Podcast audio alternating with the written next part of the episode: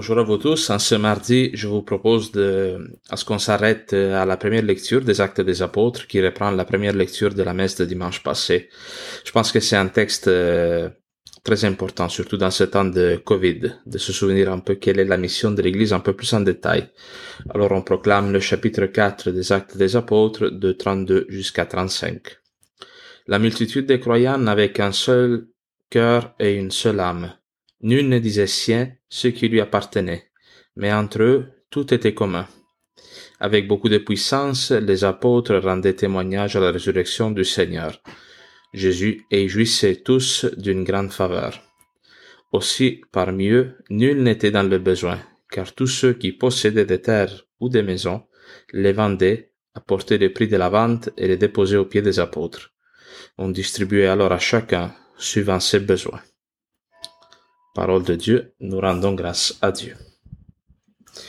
Alors, nous avons proclamé ce texte. Euh, c'est intéressant aussi de lire euh, avant à partir des versets 23 parce qu'il y a vraiment une démonstration de quelle est la puissance de la prière faite par l'Église, par l'Église en tant que communauté de croyants qui agissent dans un même esprit, dans une communion véritable. On dit que euh, la prière des apôtres qui sont sujets à la persécution est tellement puissante qu'elle fait comme trembler la terre et est capable de faire descendre l'Esprit Saint, de, de, on dirait de changer le réel, non? Et euh, cela est le prélude un peu à, une description plus large de la première communauté chrétienne de Jérusalem que nous voyons ici. Et le premier verset est vraiment fondamental, le verset 32. La multitude des croyants n'avait qu'un cœur et qu'une âme. Nul ne disait sien ce qui lui appartenait, mais entre eux tout était commun. Ce euh, détail de mettre en évidence que la communauté des croyants n'avait qu'un cœur et qu'une seule âme euh, peut, peut, nous faire penser à Deutéronome 6.4. Dans Deutéronome 6.4, il y a ce grand commandement qui est à la base de tous les autres commandements, où le peuple d'Israël était invité à aimer Dieu de tout son cœur, de toute son âme et de tout toutes ses forces. Donc, il y a ces trois dimensions de, euh, du corps, des sentiments de l'intelligence aussi, mais aussi de l'âme, de, la partie spirituelle qui est en nous, qui est capable de, euh, se mettre, d'entrer en relation avec Dieu, hein, et de chercher aussi les causes profondes de notre existence, de notre, de notre vie. Alors, on voit dans ce verset 32 que ce commandement du Deutéronome 6.4 d'aimer Dieu est transposé à la communauté chrétienne, parce que toute la communauté des frères sont appelés à s'aimer entre eux de toute leur, euh, de tous leurs sentiments, de toute leur affection, spirituellement, à euh, goûter à la communion des saints. On va regarder maintenant de quoi il s'agit, mais aussi, on le voit plus tard dans le texte, aussi d'une manière de toutes ses forces, avec son argent, avec la communion des biens. Et alors moi, je trouve que euh, ce texte nous dresse vraiment un portrait de quelle devrait être la mission de, de quelle est en fait la mission de l'Église aujourd'hui, de comment elle devrait se concrétiser aussi dans nos communautés chrétiennes. Nul ne disait sien ce qui lui appartenait, mais entre eux tout était en commun. Alors nous tous, quand nous faisons le credo, au moment donné, nous disons que nous croyons à la communion des saints. C'est quoi cette fameuse communion des saints qu'on prononce un peu de façon trop en connaître le, le sens?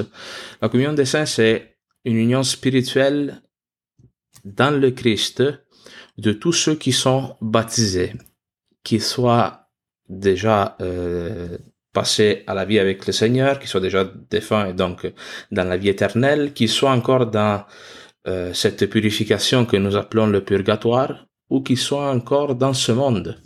Nous croyons que par le baptême, quand nous nous unissons au corps du Christ, qui est l'Église, nous devenons des enfants de Dieu par le baptême, nous recevons l'Esprit Saint en nous, et le fait de recevoir l'Esprit Saint en nous qui est, qui est Dieu, qui est la troisième personne de la communauté, nous entrons dans une communion trinitaire qui englobe la divinité, la Trinité, mais qui englobe toute l'humanité. Nous euh, sommes tous intimement unis à Dieu, mais nous sommes tous aussi unis les uns aux autres parce que nous communions au même, au même bien spirituel. Nous partageons, nous tous, les chrétiens baptisés, le même esprit du Christ Seigneur qui vient à nous et vient nous sanctifier et vient nous unifier. Alors vous voyez, c'est à cause de cela que la communauté des chrétiens de Jérusalem peut vivre aussi une communion des biens matériels, une communion extérieure qui, dans le fond, extériorise ce qui se passe dans la vie de l'esprit. Autrement dit, l'union des cœurs et de l'esprit, qui n'est pas seulement une union un peu sentimentale ou en se vouloir euh, vivre une forme d'affection, cela aussi doit faire partie de l'Église, mais c'est une communion qui est divine, hein, qui va s'extérioriser, qui va se rendre visible aussi par la communion des biens. Euh, ce texte, il opère en nous un changement de vision par rapport à l'Église. Parce que peut-être que hein, la, la, société de consommation dans laquelle nous vivons nous ramène des fois à voir même l'Église comme quelque chose qui est à notre service et euh, que nous pouvons un peu, passez-moi l'expression, utiliser pour notre bien-être spirituel. Mais ce texte, il euh, opère un revirement de mentalité parce qu'ici, ce n'est plus l'Église qui est au service des individus pris dans leur dans leur individualité, non, dans dans leurs besoins, mais c'est chaque individu qui vend ses biens et les met au service de l'Église. Ici, on voit clairement que les disciples les apôtres ne sont pas dans une posture de d'abord de recevoir, mais ils sont dans une dynamique de don.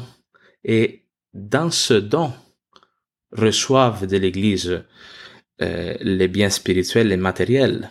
Alors ce n'est pas un renoncer à soi-même en pure perte, mais c'est renoncer à ses intérêts propres, à son argent, à, se mettre au service de la communauté chrétienne, mais pour retrouver un bien qui est plus grand.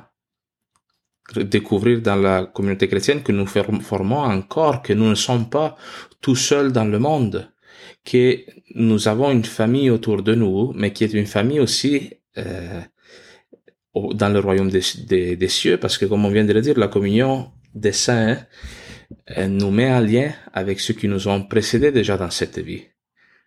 Alors, c'est pour cela aussi, nous, les chrétiens, nous lisons les histoires des saints, nous les, nous vénérons les saints, nous les adorons pas. Seulement à Jésus-Christ, on rend un culte, mais nous continuons de respecter les saints et de regarder leur exemple parce que leur exemple dans leur vie terrestre nous inspire, mais aussi parce que nous croyons dans la foi qu'eux prient pour nous du ciel. Nous ne sommes pas tout seuls à porter notre foi, le fardeau du quotidien, mais qu'il y a une assemblée céleste réunie auprès de Dieu qui tous les jours célèbre la louange de Dieu et qui intercède pour nous auprès du ciel. Et cela aussi sur la terre. Quand cela se concrétise par la grâce de Dieu, que nous avons une communauté autour de nous, hein, on, se soutient les uns les autres par la prière, par, euh, par l'entraide, par des gestes euh, d'amour, et cela amène au, bien-être, à la fraternité. Attention, il ne faut pas prendre ce texte comme une abolition non plus de la propriété privée. Hein. Il y a un certain genre de théologie qui s'est développé beaucoup en Amérique du Sud, qui a pris ce texte et d'autres textes de Saint Paul comme euh, dans le fond, une sorte de défense ou, d'encouragement du communisme. Hein, vous voyez, la première communauté chrétienne abolissait la propriété privée. Ce n'est pas cela. Chacun, euh, on le voit aussi dans les évangiles, reçoit une part de grâce et de biens matériels différentes. Ici, nous ne sommes pas dans l'uniformité. Pas tous reçoivent le même charisme. On voit que, par exemple, le don de la prédication est réservé aux apôtres. Pas tous sont appelés à parler dans la communauté chrétienne, mais chacun, il a sa part de service qu'il doit rendre pour le bien de tous les frères. Et euh, moi, je vous invite aussi à lire à ce sujet, si vous avez le temps, Lumen Gentium. Lumen Gentium est l'une des constitutions dogmatiques qui ont été produites après le Concile Vatican II. Lumen Gentium est un texte fondateur pour notre foi aujourd'hui, euh, surtout au chapitre 49 et 50, on parle de comment il y a cette communion entre le ciel et euh, la terre des biens spirituels et qui se concrétise, je répète, dans les biens matériels aussi. Je pense que ce texte aussi euh, nous invite à croire que notre bien-être spirituel et aussi nos péchés se transmettent aussi à toute la communauté chrétienne. Parce que si c'est vrai que nous sommes tous reliés par un même esprit, notre sainteté hein, se, propage, se diffuse aux autres. Et aussi, comme le dit Saint Paul dans ce fameux texte où il compare la communauté chrétienne à un corps, lorsqu'un membre souffre, tous les membres souffrent. Alors, cela nous donne aussi une, une responsabilité différente par rapport à notre péché parce que nous savons que lorsque nous commettons le mal, il y a une influence spirituelle qui se répand dans toute la communauté chrétienne. Mais si cette communauté chrétienne est elle et il vit une véritable communion, ben, nous ne sommes plus tout seuls aussi à porter nos faiblesses, le poids du combat spirituel contre nos mauvais penchants, mais il y a toute une communauté qui est là pour, pour nous assister. Moi, je dis, je voulais reprendre ce texte très rapidement.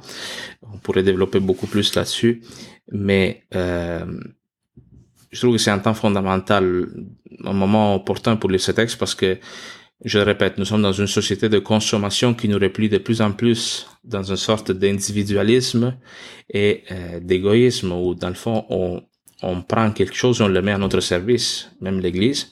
Mais encore plus dans ce temps de Covid, hein, nous sommes euh, nous vivons une forme de solitude. Tous, d'une manière ou d'une autre, nous sommes un peu coupés de la communauté chrétienne. Alors, il est fondamental de se rappeler à quoi nous sommes appelés. Nous sommes appelés tous à vivre une fraternité avec nos frères et sœurs dans la foi, qui trouve sa source non pas dans la sympathie, dans les ressemblances qu'on peut avoir les uns pour les autres, mais du fait que le Christ est présent sacramentellement en chacun de nous et que nous tous, nous partageons le même esprit. Alors si tu commences à croire après plusieurs mois que euh, finalement tu peux vivre la foi seul, que t'as pas besoin de fréquenter l'église, que ben, je t'invite à, à relire ce texte, à l'appliquer à ta vie. Toi-même, non, en écoutant ce texte, est-ce que tu peux te poser la question, est-ce que tu as pour toi-même, pour toi, est-ce que tu vis ta foi dans une communauté où cet amour entre les frères et sœurs se concrétise, se rend visible d'une manière concrète aussi par le partage des biens. Attention, hein, parce que le partage des biens, ce n'est pas quelque chose qui est réservé aux prêtres, aux religieuses. Euh, aujourd'hui, il faut toujours faire un peu attention quand on parle de cela, mais dans l'Église aussi, on est invité à, contribuer à la vie de l'Église, parce que si c'est encore finalement, tu t'occupes de ta famille, tu n'es pas en train de payer un service qui t'est offert. Tu, euh, à cause de ton baptême, tu es appelé à collaborer et assurer la survie de cette famille qui œuvre pour ton salut. Alors tu ne te situes plus comme un client qui de l'extérieur paye un service qui lui est rendu. Mais tu, tu, es face à une responsabilité que tu as en tant que baptisé pour assurer la survie de ce corps et, si tu goûtes à un amour de Dieu qui se transmet par ce corps qui est l'Église, tu veux que cela se répande, qui, qui, se, diffuse dans le monde. Alors, je vous invite, je répète, si tu n'as pas une communauté, communauté de personnes, une communauté plutôt restreinte, de personnes où on se connaît, où on prie les uns pour les autres, où l'amour se rend visible, cherche-la, demande, demande à ton curé, demande à des personnes qui tu sais qui fréquentent l'église de, de t'introduire à un lieu où euh, la foi puisse être vécue d'une manière communautaire et euh, tu vas voir que c'est toujours un contexte favorable pour que notre foi grandisse, s'affermisse et qu'on la voit aussi agissante dans la vie d'autres personnes. Tout cela est le fruit de la résurrection, hein, faut pas le perdre de vue. Cette communauté chrétienne qui porte des signes, qui convertit les personnes, où l'amour sera invisible, c'est le fruit de cette vie nouvelle que le Christ nous invite à avoir à nous tous. Alors, continuons dans, dans ce temps de Pâques, en demandant au Seigneur de renouveler notre foi, de renouveler nos cœurs, de nous donner aussi une espérance nouvelle face à tout ce que le monde vit aujourd'hui.